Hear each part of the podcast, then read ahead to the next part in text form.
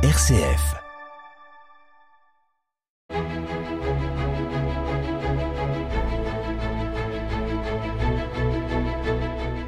Chers amis, bonjour et bienvenue dans Episcorama avec Monseigneur François Touvet, évêque de Chalon. Monseigneur, bonjour. Bonjour Florent et bonjour à tous nos auditeurs. Alors Monseigneur, nous avons vécu une très belle célébration de la Pentecôte ce week-end avec euh, un grand nombre de confirmations.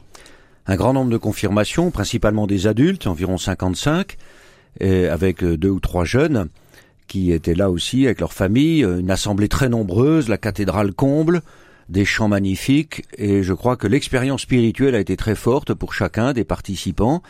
Euh, pour moi-même, j'étais entouré de plusieurs prêtres aussi, et nous avons pu, je crois, euh, accueillir dans nos cœurs la, force de Dieu. C'était la joie de, voir l'Église rassemblée, comme au jour de la Pentecôte, l'Église qui est, qui est revêtue de la force du Saint-Esprit pour partir en mission, pour annoncer l'Évangile, avec vraiment un, rayonnement de joie tout à fait euh, significatif. Alors parmi les membres du peuple de Dieu qui étaient présents et qui participaient à cette joie, certains vivaient un week-end très particulier, puisque c'était la dernière fois qu'ils se voyaient en tant que communauté. Je parle bien sûr des membres du Verbe de vie. Ce week-end a été très spécial pour eux aussi. Oui, donc je, non seulement je suis évêque de Chalon, mais administrateur de la communauté du Verbe de vie, et j'avais souhaité, avant la dissolution qui interviendra euh, à la fin du mois de juin, le 30 juin, j'avais souhaité les rassembler, enfin, leur offrir une possibilité de, de se retrouver. Tout le monde n'est pas venu, mais nous étions 200 personnes en communautaires actuels et anciens, des amis de la communauté aussi, à s'être rassemblés à Andecy, et pour marquer justement cette, le fait de tourner une page importante dans leur vie personnelle, dans la vie de l'Église, la vie de cette communauté aussi, après 37 ans d'existence, eh bien c'était de, de les faire participer à la messe avec tout le monde à la cathédrale pour signifier que on ne vit pas simplement dans un petit groupe, mais euh, avec des, personnes qui partagent le même idéal, la même façon de prier, mais on s'ouvre sur la dimension universelle de l'Église. Donc ça a été une très belle expérience pour eux aussi. Ils m'en ont dit beaucoup de, bien, vraiment toute la joie qu'ils avaient ressentie à participer à cette grande messe solennelle avec le sacrement de la confirmation. Alors ce week-end était organisé en trois temps, samedi, dimanche, lundi pour résumer de manière un peu lapidaire, euh, il y a eu euh, le temps de la contrition, euh, enfin d'abord l'action de grâce, pardon, ensuite la contrition et ensuite l'envoi en mission. Pourquoi cette articulation?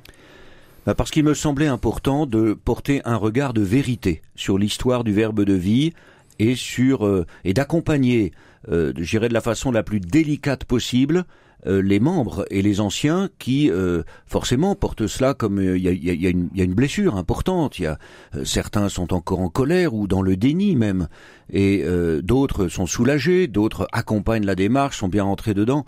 Donc il me, il me semblait important d'avoir ces trois aspects. L'action de grâce, parce qu'on ne peut pas dire que tout était mauvais au verbe de vie, ce serait injuste. Euh, et donc, il me semblait important de, de rassembler des intentions d'action de grâce, des motifs d'action de grâce. Ça a été vécu dans un office de vigile de la Pentecôte à, l'église, à la chapelle, à l'abbaye d'Andecy. Une très belle liturgie, très sobre, avec les, les psaumes que nous avons chantés, les lectures de l'écriture et des pères de l'église et puis euh, une litanie d'actions de grâce chantées, comme on sait le faire, faire au verbe de vie, hein, en polyphonie. C'était très beau, ça a beaucoup touché les cœurs, et le texte est, publié d'ailleurs euh, sur les réseaux sociaux, de façon à ce que tout le monde puisse aussi euh, eh bien, porter ça dans la prière, dans une offrande, et remercier le Seigneur. Il y a eu des conversions, j'en suis témoin.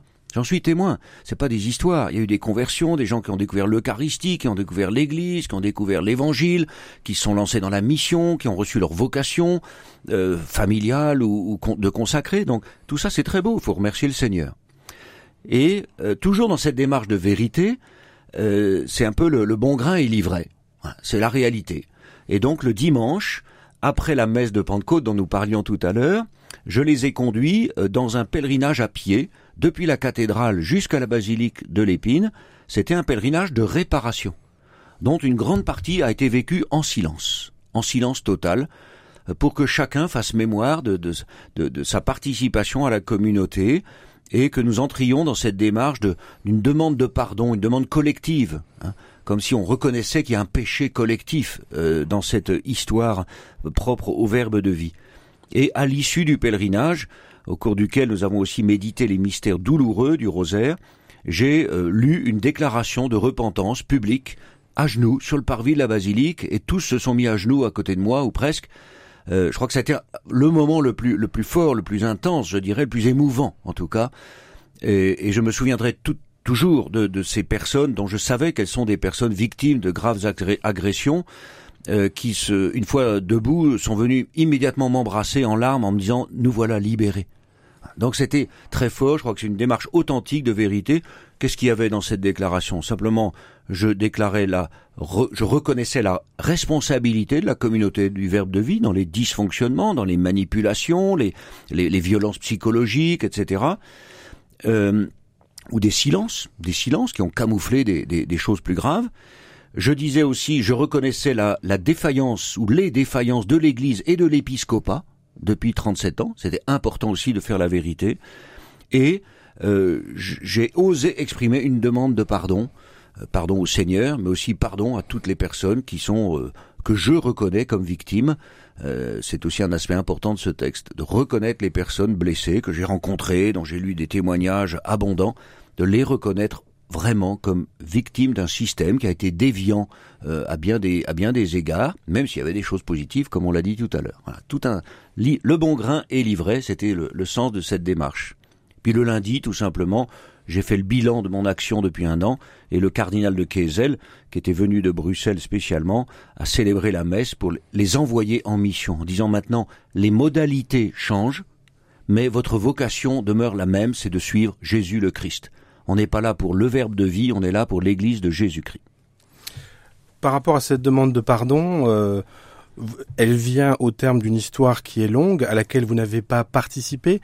Euh, comment se fait-il que c'est vous qui, en quelque sorte, euh, essayez de réparer les choses, qui demandez pardon? Ça a une portée universelle, le fait que vous soyez évêque, c'est ça?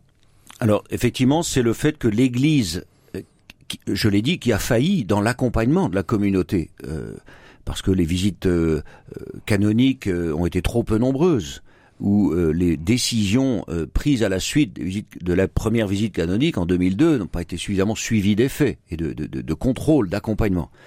Et donc le fait qu'un évêque soit nommé comme administrateur, c'était pour accompagner le processus et effectivement de dire mais l'Église est là. Alors l'Église a failli, mais là l'Église tient sa responsabilité, elle va jouer son rôle. Je l'ai fait comme un pasteur, un père, pour en, aimant les uns les autres, en, les accompagnant, en étant très attentif, avec plus de bienveillance et de délicatesse possible, mais aussi pour faire ce travail de, de, de vérité pour conduire chacun à comprendre que seul le fait de dire la vérité va nous, libérer, va nous, apporter la paix, peut-être pas aujourd'hui, peut-être pas demain, mais dans quelques années, et on reconnaîtra que ce travail euh, d'authenticité, de loyauté, de droiture, eh bien, a, a, fait du bien, non seulement aux membres actuels, anciens, euh, mais aussi à toute l'Église, je le crois, et peut-être à d'autres communautés du même type.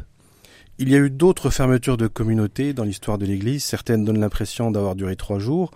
Euh, là, c'est un temps long, c'est une année, c'est un accompagnement professionnel, psychologique, euh, etc. Euh, est-ce que ça peut devenir un modèle ou est-ce que ça peut faire école? Eh bien, je, pense que il faudra garder l'expérience de ce qui s'est passé au Verbe de Vie. Le cardinal de Kessel a eu la sagesse de prononcer la dissolution, mais de donner un an pour y aboutir ce qui m'a permis, moi, comme administrateur, comme, son délégué, en fait, eh bien, de, effectivement, de lancer tous ces processus sur le plan psychologique, vocationnel, administratif, matériel, financier. Euh, je l'ai dit et je le répète, nous n'avons laissé personne tout seul, debout, sur le quai de la gare avec sa valise en carton. C'est-à-dire qu'on a abandonné personne, il y a un vrai accompagnement qui a été déployé, et je remercie tous ceux qui m'ont euh, qui m'ont aidé dans cette dans cette tâche de, de, de, de vigilance, de, pouvoir répondre à chacun, à chacune, en fonction de ses demandes, de sa situation personnelle, de ses détresses, de ses questions. Donc je, je crois qu'il faudra garder quand même des tirer des leçons de cette expérience. Je suis prêt à y participer, à aider l'Église à y réfléchir, parce que euh, nous ne sommes pas à l'abri que, d'autres processus du même type puissent euh, ou doivent un jour euh, être engagés. Alors le mystère du mal aussi s'est présenté à vous puisque vous avez eu le temps dans l'accompagnement notamment des personnes victimes de découvrir la face cachée en quelque sorte du verbe de vie avec cette belle vitrine de joie, de louange qui a converti et accompagné pas mal de monde. Euh, justement, en termes d'outils de, discernement ou de points d'attention, qu'est-ce que vous retenez comme leçon de cette découverte?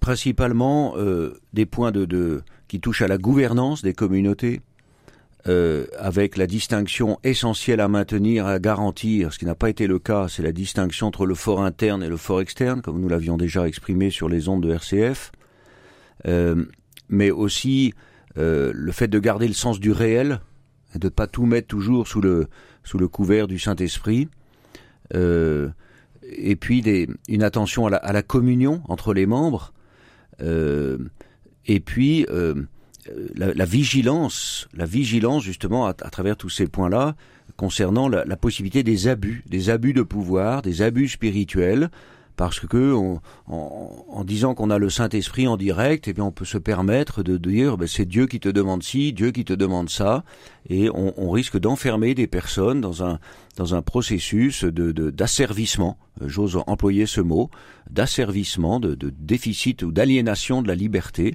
Et donc moi, mon travail, ça a été d'ouvrir des chemins de vie, d'ouvrir des chemins de liberté, de remettre des gens debout, de, de les ressusciter en quelque sorte. Et là, c'est mon ministère d'évêque pour les personnes qui ont vécu cette expérience, euh, quels sont les chemins qui s'ouvrent devant elles? Alors, pour la plupart, euh, en tout cas je parle des femmes, pour la plupart, elles, ne cherchent pas une communauté religieuse. Beaucoup souhaitent garder leur consécration, leur, leur vœu privé, elles ont donné leur vie au Seigneur et c'est bien. On les a accompagnées pour chercher du travail, un certain nombre, j'ai pu les recommander dans certaines aumôneries d'hôpital, aumôneries de prison, euh, travail pastoral dans un diocèse, dans un évêché, euh, euh, assistante d'un évêque, etc. Donc il y a, y ces pistes qui se sont offertes à elles.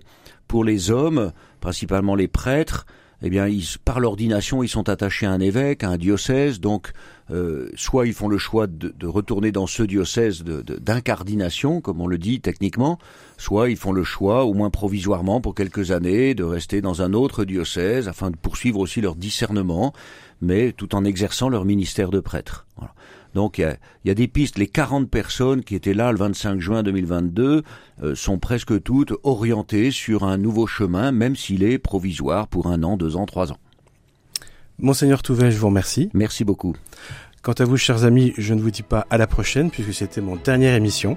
Ma dernière émission, je me contente de vous remercier pour votre fidélité tout au long de cette année. Au revoir. Merci à Florent.